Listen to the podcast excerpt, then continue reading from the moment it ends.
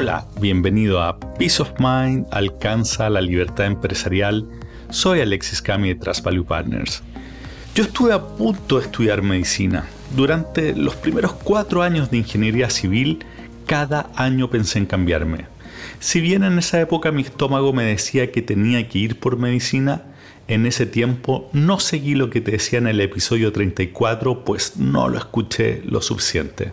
Estudié ingeniería y la verdad es que no me gustó. Fue por eso que decidí seguir estudiando para encontrar algo que me gustara más.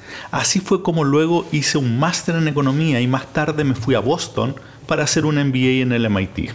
Me tomó mucho tiempo encontrar algo que realmente me apasionara. De hecho, recién lo estoy haciendo desde que fundé Trust Value Partners hace pocos años. Mi hijo mayor está estudiando medicina, así que estoy disfrutando sus pasos como si fueran míos. Hablando de medicina, siempre me ha sorprendido lo increíble del cuerpo humano. De hecho, si uno medita sin prejuicios en su perfecta complejidad, es difícil creer que sea producto simplemente del prueba y error. Es tan improbable su perfección que es difícil no asociarlo a un origen divino. El otro día leía un artículo con algunos datos impresionantes sobre los distintos órganos que tenemos. ¿Sabías, por ejemplo, que tu estómago crea un nuevo recubrimiento cada tres o cuatro días para evitar que se digiera a sí mismo? Tus pulmones tienen 700 millones de alveolos. Tus intestinos, un kilogramo de bacterias.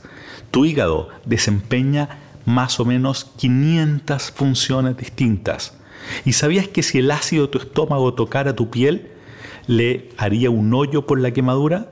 Tu hígado es el único órgano que se puede reproducir por completo a sí mismo. Desde el nacimiento a la muerte, tu cuerpo pasa de tener 300 huesos a solo 206. Cuando escuchas música, tu corazón tiende a sincronizarse con el ritmo. Tienes más de 160 mil kilómetros. ¿Escuchaste bien? 160 mil kilómetros de vasos sanguíneos en tu cuerpo. Bueno, y esta no es muy buena para mí.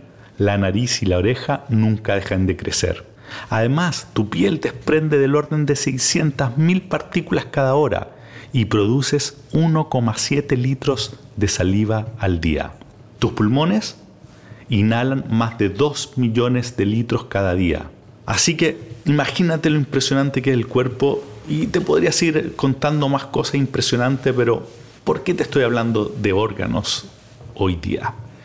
Te hablo de órganos porque una empresa es una organización viva, parecida en varios sentidos a un cuerpo humano. Así como en el cuerpo hay distintos órganos en donde cada uno desarrolla una actividad crítica distinta con células especializadas, trabajando en distintos tiempos y ritmos, en las empresas es igual cada departamento, como el logístico, el financiero, el comercial, etc., tiene una función específica y todas son requeridas. El tema es que a veces en esos departamentos o áreas se desarrollan microculturas específicas, distintas a la general de la organización, lo que pueden llegar a convertirse en verdaderas empresas dentro de las empresas. Cuando eso ocurre, nosotros aquí en Trust Value Partners les decimos que se formaron parcelas organizacionales. Cuando estas microculturas o parcelas organizacionales operan en forma coordinada y siempre buscando el bien superior, que es la empresa, entonces no hay problema con ellas. De hecho, las diferencias permiten generar identidades propias que pueden ser muy útiles para generar un sentido de pertenencia y también de mística. El problema aparece cuando no operan en forma coordinada, pues pueden ser tremendamente dañinas para la empresa y generar una verdadera falla sistémica que ocurre cuando la empresa se fragmenta y se empieza a generar un ambiente de ellos versus nosotros. En esa dinámica, nuestra naturaleza de clanes genera estragos. Empezamos a ver el otro, pese a ser el compañero de trabajo, como alguien fuera de nuestro círculo. Y en el peor de los casos, literalmente como enemigo. Lamentablemente no es tan poco usual que esto ocurra, pero cuando pasa y no se controla, tiende a salirse fuera de control. De ahí la importancia de estar atentos cuando está emergiendo el fenómeno y cuidar que se desarrolle en forma benigna. Esto es permitiendo identidades distintas, pero siempre colaborando en pos del bien común, que es la empresa. Cuando se torna en su versión maligna es cuando surgen agendas por área o departamento que no necesariamente buscan lo mejor para la empresa. Ahí las funciones objetivos, es decir, el fin último que se busca de unos, empiezan a chocar con las de los otros. Típicamente esto ocurre cuando hay jefes fuertes en las distintas áreas que cuidan su reducto como en una forma de clan. Bueno, ¿qué hacer con estas parcelas organizacionales cuando ocurren? Lo primero es determinar si son dañinas o no para la organización. Y como te decía, esto es fácil de descubrir al ver cómo trabajan entre ellas. ¿Se consideran como parte de una misma empresa? ¿Buscan lo mejor para la empresa o solo para los de su departamento? ¿Colaboran entre las áreas? ¿Fluye la información y hay compañerismo entre los miembros de las distintas parcelas? Si la respuesta es sí a estas preguntas, entonces no hay nada de qué preocuparse, al menos por ahora son parcelas positivas. Y en este caso solo hay que estar atento a que no vayan más allá y comiencen a convertirse en malignas. Seguimiento entonces es la receta en este caso. Si por el contrario la respuesta es no a estas preguntas y se ve que hay un ambiente de ellos versus nosotros, hay antagonismo entre los distintos grupos, agendas no alineadas con lo mejor de la empresa, entonces se trata probablemente de parcelas malignas, negativas para la empresa. Este sería el caso, por ejemplo, cuando más que buscar soluciones, unos buscan que el otro aparezca fallando o se le haga más difícil el trabajo. O cuando unos avanzan en una determinada dirección sin comentárselo a los otros, haciendo que estos últimos pierdan tiempo y trabajo. O simplemente que no haya disposición para hacer cambios que mejorarán el trabajo y desempeño de otros en la empresa. Si el fenómeno está recién comenzando, entonces lo pillaste a tiempo. Al igual que en un tumor maligno, el timing lo hace todo. Y la forma de proceder es la misma que en el caso de cuando encontramos algo extraño en el cuerpo. Hay que eliminarlo lo antes posible. ¿Y cómo se elimina? Primero declarando con absoluta claridad que vas a tener tolerancia cero con este tema. No vas a tolerar bajo ninguna excusa que la empresa se fragmente. Segundo, debes comprometer a los líderes de los departamentos involucrados en que tomarán la responsabilidad de eliminar el foco de raíz. Y tercero, acordando e implementando medidas concretas para solucionarlo. ¿Qué tipo de medidas? Por ejemplo, adoptar un discurso unificador, hacer lo que hablamos en el episodio 7, esto es tener la pregunta permanente en las discusiones de qué es lo mejor para la empresa, generar grupos de trabajo interárea, rotar personal entre los distintos departamentos y por supuesto desarrollar actividades de team building que siempre ayudan mucho. ¿Qué pasa si el problema ya está completamente instalado y las medidas que te decía recién no son suficientes?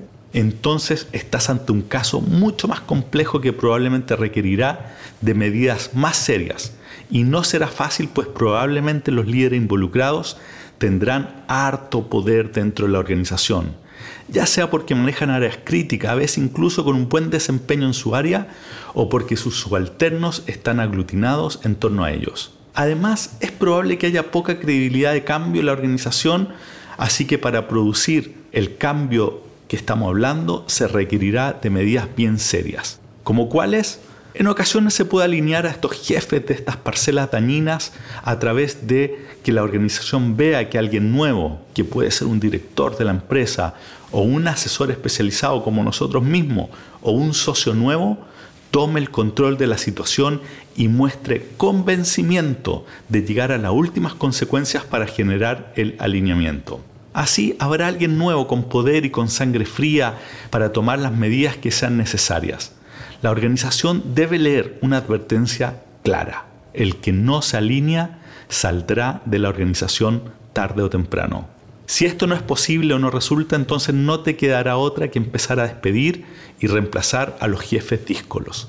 En la mayoría de los casos esto va a tener que ocurrir, pues es difícil reformar jefes que ya están en esta dinámica.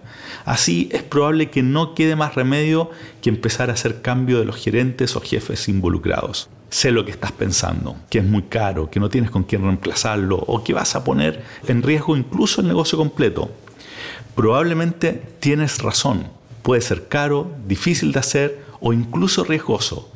Pero lo que tienes que saber es que si no lo abordas ahora, tarde o temprano tendrás que hacerlo, el costo solo sube en el tiempo.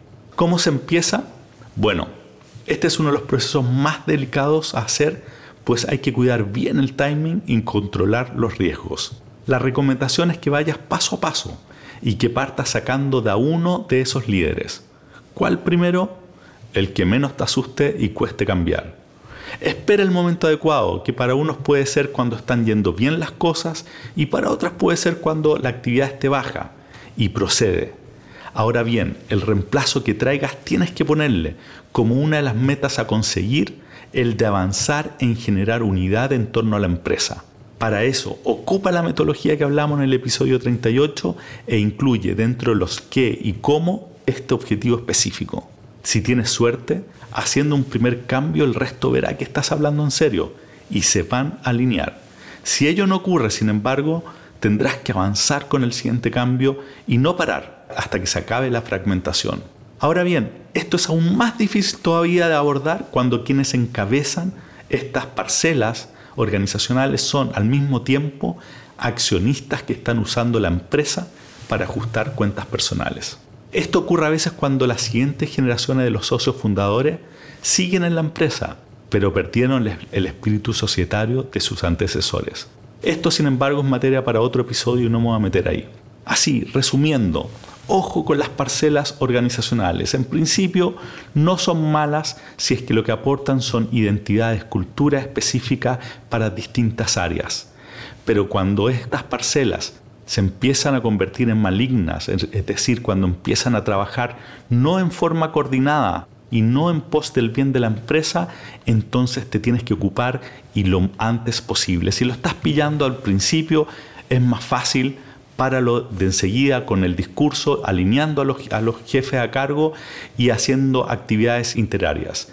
Si ya no lo pillaste en ese momento, entonces probablemente vas a necesitar ayuda para desarticular este tremendo nudo que se te generó dentro de la empresa y que probablemente va a pasar por hacer cambios en gerencias y jefaturas claves dentro de tu organización. Bueno, con eso estamos terminando el episodio de hoy. Como siempre te pido, si tienes alguna duda, algún comentario o si estás viviendo en tu empresa con estas parcelas organizacionales y no sabes cómo desarticularlas, escríbeme a alexis.cami.trasvp.com o métete en nuestra página web www.trasvp.com y como siempre te pido, reenvía este episodio a alguien que sabe, que sepas que está viviendo algo parecido a cualquier dueño de empresa o líder de organización le debería ser útil. Así que muchas gracias y seguimos conversando. Hasta la próxima. Bye.